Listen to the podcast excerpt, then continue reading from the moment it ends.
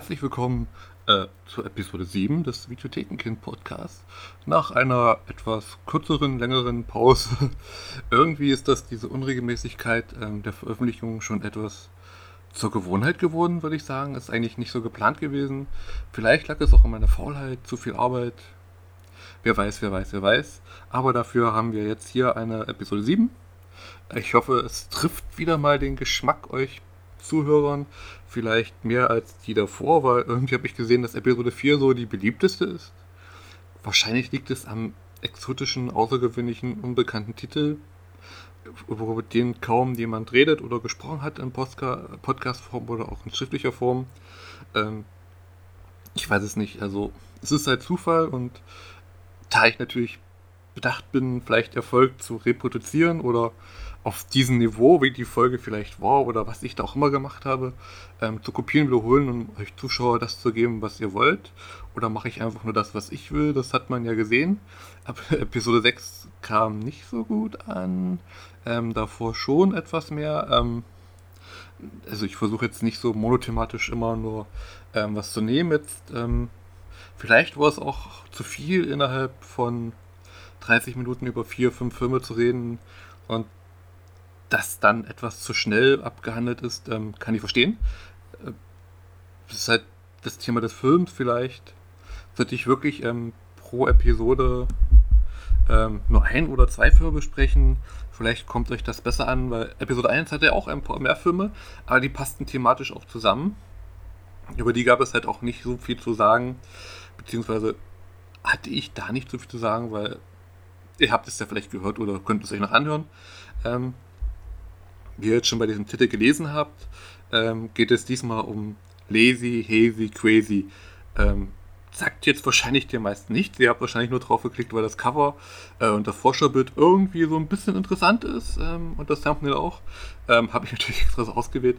Und auch äh, in den Shownotes auf der Webseite direkt äh, ist das Poster auch nochmal verlinkt, ähm, das euch vielleicht schon so ein klein wenig Hinweis gibt, ähm, worum es gehen könnte, beziehungsweise ihr habt vielleicht auch den Text gelesen, den ich da ähm, noch dazu getippt habe, schon vorher, bevor diese Aufnahme gestartet ist. Genau, ein bisschen Magie rausnehmen in einer Podcast-Arbeit. Ähm, das meiste macht natürlich die Aufnahme und das Reden über den Film und ich sollte mich vielleicht nicht so sehr am Hals kratzen oder Bart, wenn ich gerade nachdenke. Das sollte nämlich komischerweise auch bei dieser Aufnahme.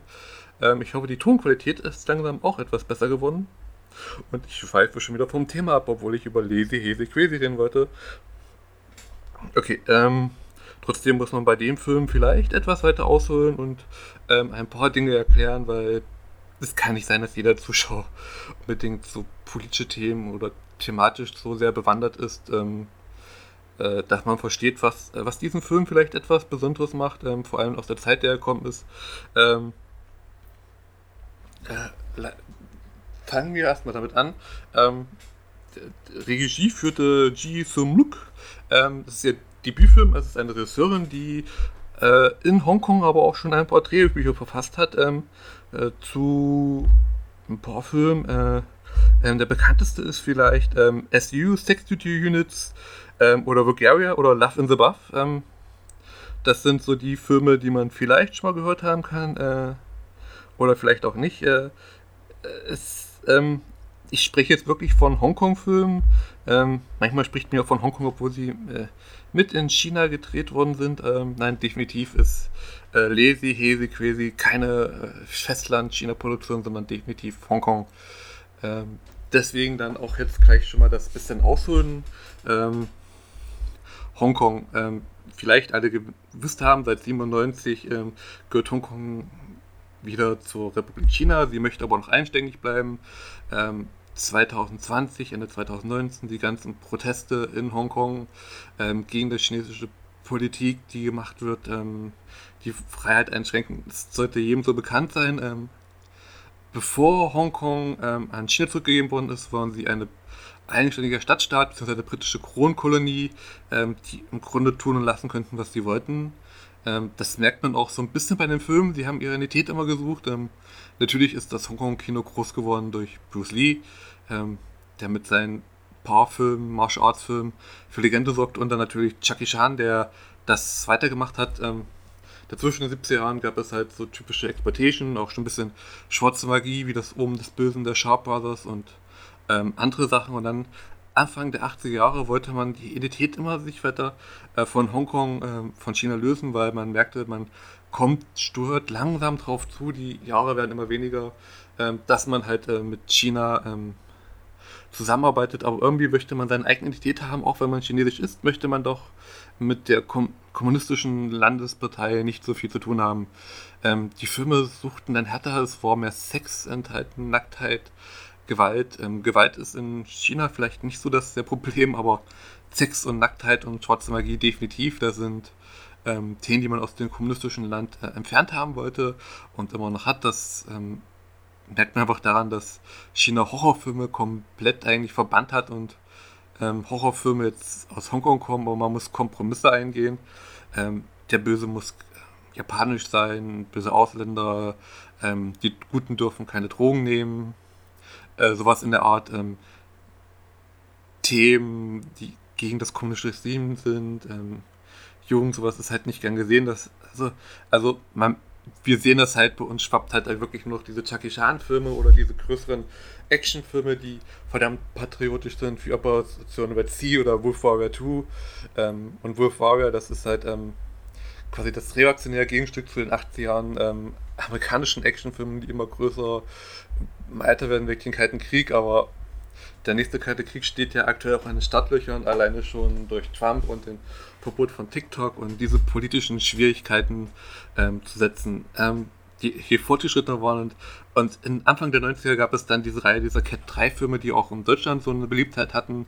Ähm, dazu zählt auch die chinesische Propaganda von Man Behind Sun, die bei uns hier als Cat 3 Film gewertet ist, aber eigentlich eine richtige chinesische Produktion ist, um die bösen Japaner zu zeigen. Das das, man, man, merkt so eine Thematik immer, wenn man äh, mit chinesischen Festland zusammenarbeitet, gibt es immer diesen bösen Japaner, der das Land übernommen hat. Das liegt äh, vielleicht etwas in der Natur der Sache der letzten 100 Jahre in China. Ähm, die chinesischen Patrioten nennen es gern das Jahrhundert der Schande oder Schlachterei. Ähm, dadurch, dass Japan einmarschiert ist, äh, England und noch ein paar andere Länder im Zweiten Weltkrieg. Ähm, das Massaker von Nanjing zum Beispiel jetzt zu nennen und die ganz anderen Sachen. Deswegen halt britische Kronkolonie Hongkong ähm, bisschen abwenden, Identität finden, ähm, das zu verarbeiten ähm, und Filme zu drehen, die definitiv nicht in China laufen können. Das ist äh, Red to Kill, ähm, One and, nee, Red to Kill, doch One and Kill zum Beispiel ähm, und als Untold Story zum Beispiel noch in Dr. Lamb, ähm, so diese klassischen Schocker-Ebola-Syndrome, da gibt es viel, viel weitere. Ich habe am Wochenende noch ähm, Dot of Darkness gesehen, der auch äh, ein typischer Cat 3 Exploitation-Film ist. Ähm, Anfang des Jahres auch noch so ein paar Sexploitation, Sex and Sense 2 zum Beispiel. Ich habe es gerade den Namen vergessen, das war ein Remake von Griechische Feigen, also klassischen deutschen Sexploitation-Film, nochmal umgesetzt und so weiter und so weiter. Also es ist ähm, bisschen anderes Kino, es ist halt seine Identität, es ist es wirkt auch zum Teil immer etwas europäischer, vor allem wenn man Richtung Sexploitation geht und die ganze Gewalt etwas rauslässt. Ähm, bisschen lockerer, fröhliche, leichte Geschichte erzählt, ist nicht so melodramatisch, ähm, macht Spaß. Ähm, ab 97 verschwand dieses Genre langsam, weil es nicht mehr lukrativ ist, theoretisch, ähm, solche Filme zu drehen, weil sie halt in China nicht laufen, weil China hat kein Freigabesystem. Wie alle kommunistischen diktatorischen Länder gibt es keine Freigabesysteme, sondern ähm, Zensoren bestimmen, was läuft ungeschnitten und was rausgeschnitten werden darf und was nicht. Ähm, das merkt ihr auch daran, dass viele Hollywood-Produktionen, zum Beispiel Disney, sehr stark auf China hört. Ähm, die tolle South Park-Episode Band in China ähm, erklärt es euch auch noch ein bisschen einfacher, diese ganze, ganze Politik, äh, um zu verstehen, dass man äh, ja, ein zensorisch gefangen ist in, in diesem Alt filmemacherischen Albtraum, dass man einen Film drehen möchte, aber er wird halt nie in China laufen, so wie man es möchte. Ähm, das ist wahrscheinlich bei Lesehese auch der Fall, weil in der MB listet man neben der 100-minütigen Version noch eine 87-minütige Version, wo 13 Minuten fehlen. Das ist eine Menge, das ist wahrscheinlich noch mit Sensoren, Umschnitten, andere Kameraeinstellungen, aber das gibt keine Vergleich irgendwie. Das ist halt, wahrscheinlich ist es auch einfach an die Hongkong-Version zu kommen als an die chinesische. Ähm, es nimmt, es raubt wahrscheinlich auch den Film so etwas Identitätsraum.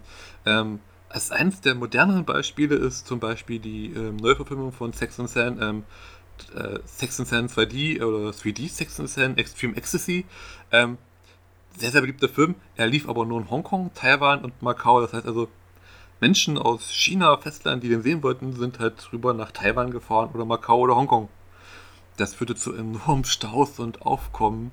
Ähm, was aber auch interessant ist, dass wahrscheinlich ähm, China kann halt Sandheit in Echtheit zensieren. Wahrscheinlich, weil ich jetzt auch so viel darüber rede, wird diese Folge wahrscheinlich nie, niemals in China laufen und ich ähm, vielleicht auch nicht in China einreisen darf, weil ich China kritisiere.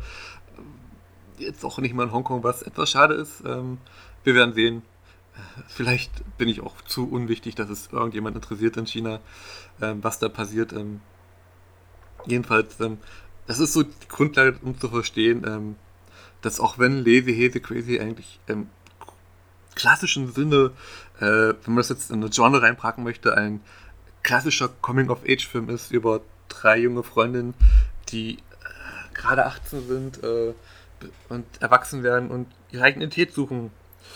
Eine Identität suchen in einem Stadtstaat, ähm, der gefangen ist zwischen seiner Freiheit und dem kommunistischen China 2015 vielleicht jetzt noch nicht so extrem wie jetzt im vergangenen Jahr und dieses Jahr, aber es wurde, davon schwingt jetzt in dem Film nichts mit. Also der ist weder politisch noch sonst was.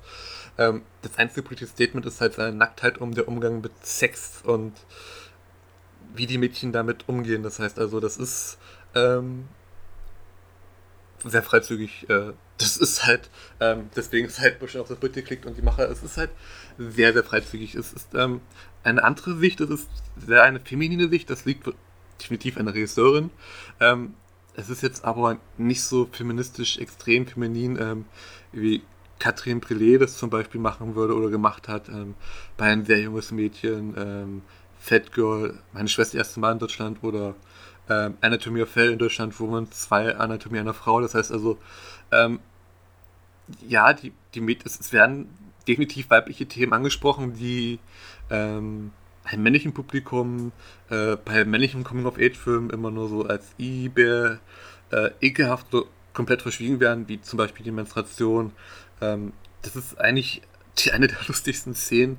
Ähm, eine der drei Mädchen sitzt nachts auf dem Klo ähm, und befummelt sich gerade und stellt fest, ihr Tampon ist weg.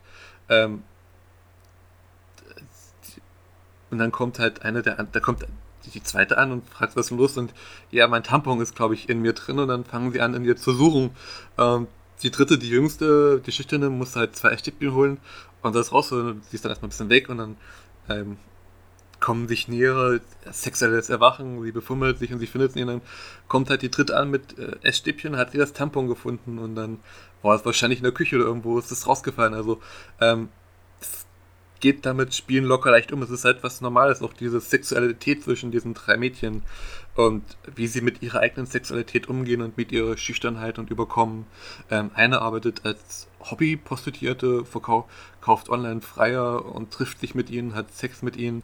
Ähm, in der ersten Szene, eine vorgestellt wird, ist ein Analplagschwanz und quasi ein Plüschschwanz, ein Analplag dran, den sie gerade äh, sauber macht in der Schule. Ähm, und ihr Freundin davon erzählt, ähm, das ist dann später im Verlauf der Geschichte sogar nochmal wichtiger, dieser Punkt mit diesem Analplug. Explizit Warning, ich höre euch kommen. Ähm, ihr merkt schon so, ich tanze jetzt, ich tanze zwar noch um den heißen Brei rum in der Explizität und um euch den Film irgendwie ein bisschen näher zu bringen anhand von Szenen und Beispielen, aber ihr merkt schon, dass es, äh, falls ihr das noch nicht gemerkt habt, das äh, Themen, die man halt ansprechen muss. Äh, genau, diesen Analplug und sie reden auch frei über Sex und Liebe und versuchen alles dieser jüngsten schüchternen Freundin irgendwie beizubringen, dass es doch was ganz Normales ist, aber ähm, sie muss halt auch erstmal erwachen und aufblühen. Ähm, das passiert dann im Laufe des Films auch. Das Interessante ist, ähm, sie erwacht dadurch, dass sie in einem Maid-Café arbeitet und ähm, dort äh, mit Selbstbewusstsein kommt, indem sie sich halt quasi unterordnet, jemandem dient. Das, das, das gefällt ihr, aber sie hat gleichzeitig dann auch ein bisschen dominante Ader und ähm, trifft einen Typen, den sie dann, äh, mit dem sie spielt und unterwirft, aber dann wieder auf ihn sitzt und Sex hat. Und ähm, das ist, ist halt, ähm, also auf der einen Seite ist das sehr, sehr explizit exploitationhafte äh, Darstellung äh, von Sexualität und Nacktheit und Ähm, aber es gehört auch zu der Handlung drin, weil es, es, es, fließt, es fließt mit ein. Es ist Teil dieser Mädchen, es ist Teil ihrer Jugend, Teil ihres Erwachenwerdens. Ähm, wie beim typischen Coming-of-Age-Film, äh, dass wir als Zuschauer quasi das miterleben. Das ist halt zum Teil erotisch, zum Teil ist es einfach auch nur da, ähm, wenn einer im Doggy-Style durchgenommen wird ähm, für Geld und dann in der Wohnung wieder ist und ihre Knie sind aufgestruppt, die andere sich drum kümmert, ist das halt, ähm, sie machen das für Miete, zum Spaß, sie, sie sehen das nicht als Ekel an, das ist für sie ähm, ganz normal, es ist für sie Job, Arbeit, ähm, Hobby, es macht Spaß, ähm, die verdienen mit ihren Reizen Geld. Ähm, das ist so, äh, so die Identitätssuche, ähm, was bin ich, was möchte ich sein, äh, Streitpunkte, ein kleiner Hund, der wegläuft, den eine bekommt von der Großmutter. Ähm, ähm, das ist auch dann eine der wichtigsten Szenen im Film, die ein ganz, ganz kleiner Teil sind, die dann nochmal so widerspiegeln, diese, ähm, was den Unterschied macht zwischen unserem westlichen Kino und unserer Mentalität und der äh, Kultur Asiens und Hongkong ähm, ist, wenn die Jüngste dann bei ihrer Großmutter ist und ähm, geschlagen wird und angeschrien wird, sie soll sich doch ausziehen. Ähm, die Großmutter hat Angst, dass sie ein Tattoo hat, ähm, tätowiert ist. Ähm, in Asien, auch in Hongkong, China, ähm, Japan kennt das vielleicht. Ähm, tätowierte Leute sind meistens Gangster und Verbrecher. Die, eine, also die drei Hauptfiguren sind gleich wichtig. Eine, der hat ein paar Tattoos auf dem Nacken und die Großmutter von ihr, der Jüngsten, findet das halt nicht sehr gut. Ähm, sie ist da strikt dagegen ähm, und schlägt sie wirklich und zwingt sie auszuziehen und zieht sich aus, dann äh, steht sie da komplett nackt vor uns im Zuschauer und dreht sich. Ähm, wir sehen sie nackt, das ist, hat nichts damit erotisch zu tun, das ist ähm, eine der komplettesten Nacktszenen im Film. Obwohl sehr, sehr viel Nacktszenen erotisches drin vorkommt, ist das ähm, ähm, mit vorne komplett nackt, hinten komplett. Also wir sehen ähm, quasi aus expliziter Einstellung, die fehlt, sehen wir eigentlich alles komplett von ihr. Ähm, wir sehen die asiatische Kultur, die ähm, Schamhaare, ähm, sind, da hat sie noch, sie ist jung, ähm, ihre eigene Identität. Ähm, das ist ähm, so diese Ludwig und diese Großmutter, der sie anschreit und dann ähm, ist sie doch zufrieden, als sie nackt steht und kein Tattoo entdeckt. Äh, das, das, das war's, dann ist wieder heile Welt. Also die, die, diese strenge Großmutter, die ähm, vielleicht liebevoll ist, äh, vielleicht auch bösartig. Ähm, wir sehen sie halt nur in dieser einen einzigen Szene. Ähm, ein anderer hat Probleme mit ihrem Vater, der einfach verschwunden ist und dann wieder auftaucht. Ähm, die eine möchte gerne nach Paris, weil sie da geboren ist, die andere möchten nach äh, Malaysia und den Sommer verbringen. Es ist halt, ähm, es sind Wünsche und Hoffnungen, die diese Mädchen haben. Äh, in der Schule, Jungs, Liebe. Sie möchten natürlich auch die Liebe finden, weil äh, diese Prostitution ist halt für sie nur so mehr Hobby und Spaß, ist halt Abwechslung und Sex, sie sind gut darin und die eine äh, fängt dann auch an, die zweite trifft dann den ersten Typen, der sie angelungen hat, dass er ein Klassenkamerad ist, der, ähm, als er sie gesehen hat und gesehen hat, dass sie das macht, ähm, äh, einen Job sich gesucht hat, damit er sich das leisten kann und ähm, bekommt dann halt von ihrem Blowjob und ist halt komplett nervös und ähm, kommt in ihrem Mund, die das dann halt ein bisschen äh, zu viel findet und ausspuckt und dann drüber lachen und er halt doch nicht zum Sex mit ihr kommt, ähm, obwohl er möchte, sie dann aber erstmal Nein sagt, weil muss es natürlich leisten können und so, aber weil sie auch nicht glaubt, dass sie nochmal kann. Also das ist so, wie, sie könnte ihm, sie nimmt sie nicht aus, also sie ist halt also gekommen und dann war's das. Ähm, muss halt dafür bezahlen. Ist sein Geld. Ähm, das sind halt Altnamen und das, das, das, spiegelt so ein bisschen auch die Mentalität dieser drei Mädchen wieder, die Unterschiede nicht sein können, aber zusammen halt eine Einheit bilden und ihren Spaß haben. Dann gibt es diese wunderschönen Aufnahmen, wenn sie äh, auf dem Dach sind, in kleinen aufblasbaren Wasserpool mit Schaum planschen, sich einseifen, Spaß haben, ihre homosexuelle Neigung, ihre bisexuelle Neigung, was auch immer, ähm, pansexuelle Neigung, was auch immer entdecken, äh, den Körper der anderen Frau entdecken, sich necken, Spaß haben. Vielleicht ist es einfach eine Freundschaft, äh, freundschaftlich. Ähm, mussten wir Zuschauer dann quasi selber einordnen und uns angucken. Das ist definitiv sehr, sehr interessant und diese Szene kommt halt nochmal vor. Sie ist wieder wunderschön Spaß und wird dann von einer ziemlich dramatischen Szene unterbrochen. Ähm, falls ihr gemerkt habt, ich werde vielleicht etwas spoilern oder nicht, ähm, weil dann kommt wieder die Szene mit diesem Analplug zu Vorschein. Diesmal ist es ein ähm, Handyvideo. Es ist auch so ein bisschen der Umschwung in der Handlung. Es läutet das Dramatische, diese Katharsis ein, dieser drei Mädchen, die ähm, wieder zusammenfinden müssen und dann dieser Spaß erstmal vorbei ist, weil natürlich die Schüler das alle Video bekommen haben, sie denn äh, natürlich weiß, wer das geschickt hat und alle macht. Das ist halt äh, das sind halt Themen der Moderne, das halt, spricht auch diese moderne Jugend an. Das würde auch wahrscheinlich europäische Jugend ansprechen, auch wenn der Film jetzt schon fünf Jahre alt ist und sie halt iPhones 5 und 6S haben und nicht ähm, iPhone 11 äh, Pro Max. Ähm, es spricht halt äh, die Jugend an. Das ist halt, das ist wahrscheinlich auf der ganzen Welt gleich, die ähm, das sexuelle finden und das ist halt was, was halt auch im Kino manchmal fehlt, ist, ist, ist halt immer ähm, Coming of Age ist halt meistens auch ähm, weiße heterosexuelle Jungs. Es ist halt. Es gibt ein paar Ausnahmen. Machen es vor, aber das Groß dieser Coming-of-Age-Filme spielt halt immer aus Männersicht ähm, und spricht diese männliche Jugend an. Ähm, Frauen kommen da irgendwie zu kurz, äh, auch wenn wir wunderbare Filmemacherinnen haben. Äh, und es gibt so Beispiele wie The Virgin Suicide und von Sophie Coppola. Ähm, ähm, aber es spiegelt halt auch manchmal nicht alle wieder, weil wir leben in einer sehr diversen Welt und ähm, auch unsere asiatisch stammenden deutschen Mitbürger, die halt äh, Immigrationsmenschen haben, die irgendwann vor Jahrzehnten nach Deutschland gekommen sind äh, und ihre Eltern dann aus Korea, Japan, China kommen. Ähm, oder auch in den USA, ähm, Einwanderland, ähm, Chinesen waren da schon immer vertreten. Ähm, das fehlt einfach, diese, diese Bestimmung, diese, diese Leute, das Kino und ähm, äh, Lazy Hesi Crazy könnte ein Film sein, wenn er nicht so explizit definitiv sehr Hongkong-lastig ist durch diese Explizität. Ähm, auch ein Coming-of-Age-Film genauso für diese Menschen an sein, der diese Mädchen anspricht, weil ganz ehrlich, ich, ich als jetzt 35-jähriger weißer Mann ähm, versuche euch das gerade näher zu bringen. Äh, ich es sind halt Themen dabei, die, die mich vielleicht jetzt nicht so sehr ansprechen oder ich sie nicht so sehr verstehe, weil ich bin halt kein ja, asiatisches äh, Teenager-Mädchen, ähm, die gerade versucht, die eigene Tee zu finden. Es ist halt schwer für uns alle gewesen, auch für sie und das ist noch für schwerer, vor allem sowas für Minderheiten, beziehungsweise in Hongkong natürlich nicht, also in Hongkong, die werden das wahrscheinlich noch mehr verstehen. Ich glaube, ihr, ihr wisst einmal, wo ich rauf will. Es ist halt, ähm, ein besonderes Kino, was ähm, kaum Beachtung fand oder finden wird oder noch nicht gefunden hat. Ähm, ich hoffe, vielleicht äh, macht euch das jetzt auch schon ein bisschen äh, interessanter, weil es ist halt. Wie sollte ich das ausdrücken? Ähm, es, also, es ist halt ähm, gemacht äh, für ein weibliches Publikum. Es ist, es ist für eine Frau, es ist für ein weibliches Publikum.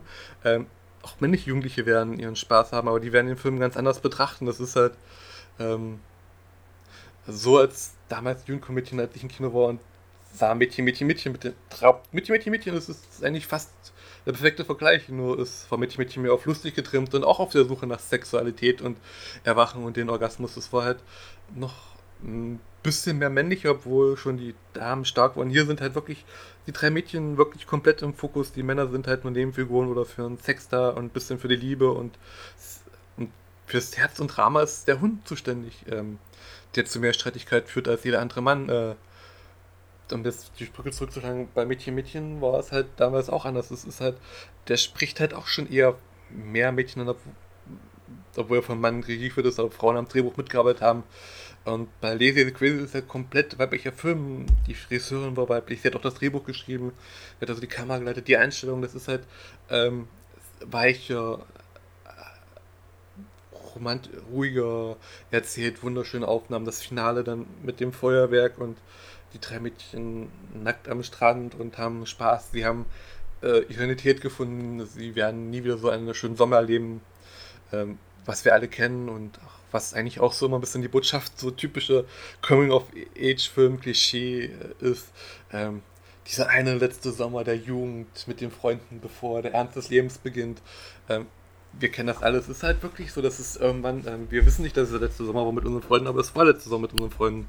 Das wird uns, ist halt in dem Moment nicht klar, aber es ist irgendwann klar, weil es dann danach keinen Sommer mit unseren Freunden gibt. Man zieht weg, äh, andere Stadt, Arbeit hat man gefunden, Ausbildung. Es ist halt irgendwann dieser eine Moment. Äh, und genau das ist wahrscheinlich auch das, was Coming-of-Age-Filme so ausmacht und dass wir sie auch als ähm, Erwachsene, vielleicht nicht unbedingt Zielgruppe sehen, ähm, anschauen und gerne schauen, weil es ist, es löst uns etwas ein Gefühl aus, das wir kennen und gemocht haben und uns erinnern lässt. Es ist so ein bisschen Retro-Romantik, ob, obwohl es nicht Retro ist. Ähm, es ist dieser eine Moment und das ist halt auch Lazy Hazy Crazy auch, wenn er halt definitiv Hongkong-Kino ist durch den Umgang mit Sex, dieser Freizügigkeit, diese Explizität, es ist, ähm, zeigt es am, es zeigt es ehrlich, ähm, wie es ist, wahrscheinlich als ähm, junge Chinesin in Hongkong aufzuwachsen, ähm, die das wahrscheinlich gar nicht mehr so kennen, ähm, äh, dass Hongkong mal anders war und jetzt so ist. Äh, man, es sieht auch so aus, nur die Dächer von Hongkong, das ist ähm, Hongkong, das moderne Hongkong, die Neonröhren, die Straßen, äh, spielen nicht so eine große Rolle wie zum Beispiel bei Wong Kar Wai in seinen Filmen gewesen ist, sondern ähm, das ist halt andere Aufnahmen. Es ist halt ähm, die Mädchenpark, Strand, ähm, Innenhaus, das Dach, ähm, das Medcafé ist, ist ein irgendein riesigen Gebäudekomplex, ähm, Bürohaus, das Med-Café gibt es halt dann doch in Hongkong, weil die Kultur aus Japan wieder rüber geschwappt ist und man das adaptiert hat und dort auch gerne sehen möchte. Auch ähm, äh, es ist halt, ähm, Hongkong ist halt dieser bunte Schwellkörper an Kulturen und versucht sein eigenes zu finden. Das spiegelt dieser Film halt äh, perfekt wieder, auch mit den Schulmädchenuniformen. Und wenn man einem äh, DB guckt, werden einem unglaublich viele Pink-Filme äh, vorgeschlagen, noch so, die so ähnlich sind, was komischerweise nicht so passt. Also ähm, schaut man sich auch die Poster, mit der Film so beworben worden ist, dann ähm, wirkt es schon so, als ob man ähm, äh, einen Sexfilm sieht. Man sieht, es gibt ein Poster, wo die drei Mädchen, äh, hinter drei Mädchen sind mit unterschiedlichen Slips. Ähm, dann ist, gibt es dieses harmlose Poster. Ähm, aber schaut es euch doch selbst an. Also das ist halt ähm, sehr, sehr interessant. Also man könnte meinen, äh, es ist halt beworben worden, um äh, vielleicht auch Geld zu bekommen, hat man die Sexszene eingebaut oder nicht mehr zu finden. Das ist halt, in dem Fall ist, ähm, wir, wir, wissen ja alle, dass Filme manchmal anders beworben worden sind, als sie sind. Äh, wenn man den Trailer anschaut und dann sieht man den fertigen Film, dann gibt es da zwei komplett unterschiedliche Ergebnisse. Ähm, auch wenn man die Regisseurin schon einige Drehbücher geschrieben hat, die definitiv in die Sexrichtung gehen, die definitiv Hongkong-Filme sind, weil in China sie nicht laufen können, weil es um Sex geht und Nacktheit impliziert und eine Art ähm, Eigenständigkeit nochmal ein bisschen so Befreiungsschlag sind. Und das ist halt auch Lese, Hese, Crazy. Es ist ähm, Befreiungsschlag der Jugend, ähm, junger Mädchen, ein Coming-of-Age-Film. Es ist halt nicht depressiv, es, es ist halt ein bisschen dramatisch, aber wie all diese Filme sind, es ist halt positiv, es ist ein sehr warmer Film, es ist ein sehr offener Film, es ist ein sehr herzlich, ähm, Pastellfarben manchmal, sehr, ähm, es ist halt äh, nicht neon, leuchtend, blinkend, sondern es ist halt wunderschön hellfarben, ähm, es ist halt, äh, es ist halt sehr feminin, sehr weiblich, anders kann ich es jetzt nicht so beschreiben, um euch da ein Bild zu machen und ohne jetzt den Film noch mehr zu spoilern, wenn ihr ihn vielleicht wirklich sehen wollt. Es, es, es, lohnt sich. Es, es, es, ist, es ist ein sehr leichtes, freies Kino. Es ist nicht anstrengend, aber man hat, man hat Spaß dabei, man, man freut sich, man, man, man leidet mit, auch wenn man halt kein asiatisches äh, Schulmädchen ist. Also äh, es, ist halt ja, es ist halt gutes Kino. Ähm, bisschen was für die Seele, bisschen was für den Mann dabei. Die Nacktheit ähm, erotisch oder auch nicht dargestellt. Es ist explizites Kino. Es ist halt ähm, Themen werden anders besprochen, als man es gewohnt ist. Also es macht Spaß. Und am Ende nochmal eine kurze Pause eingelegt. Den Schnitt werdet ihr jetzt äh, nicht merken. Ähm, wo war ich genau? Es macht Spaß. Und mit diesen Worten möchte ich dann euch auch entlassen. Ähm, knapp 30 Minuten Podcast zu einem Film denke ich mal, reichen auch. Ähm, vielleicht hört ihn jemand, vielleicht auch nicht. Ähm, wir hören uns bestimmt beim nächsten Mal wieder. Ich hoffe, diesmal schneller als beim letzten Mal. Ich gebe mir viel, viel Mühe. Ich weiß auch noch nicht, welcher Film es sein wird. Ich lasse mich wieder treiben. Vielleicht ähm, schlage ich in die ähnliche Kerbe ein wie schlage ich in die ähnliche Kerbe ein wie jetzt. Wir werden sehen. Ähm, ich bedanke mich jedenfalls fürs Zuhören, wünsche euch noch einen schönen Tag, auf Wiederhören und eine schöne gute Nacht. Und ich hoffe, der Sommer ist bald vorbei und wir schwitzen nicht mehr so viel.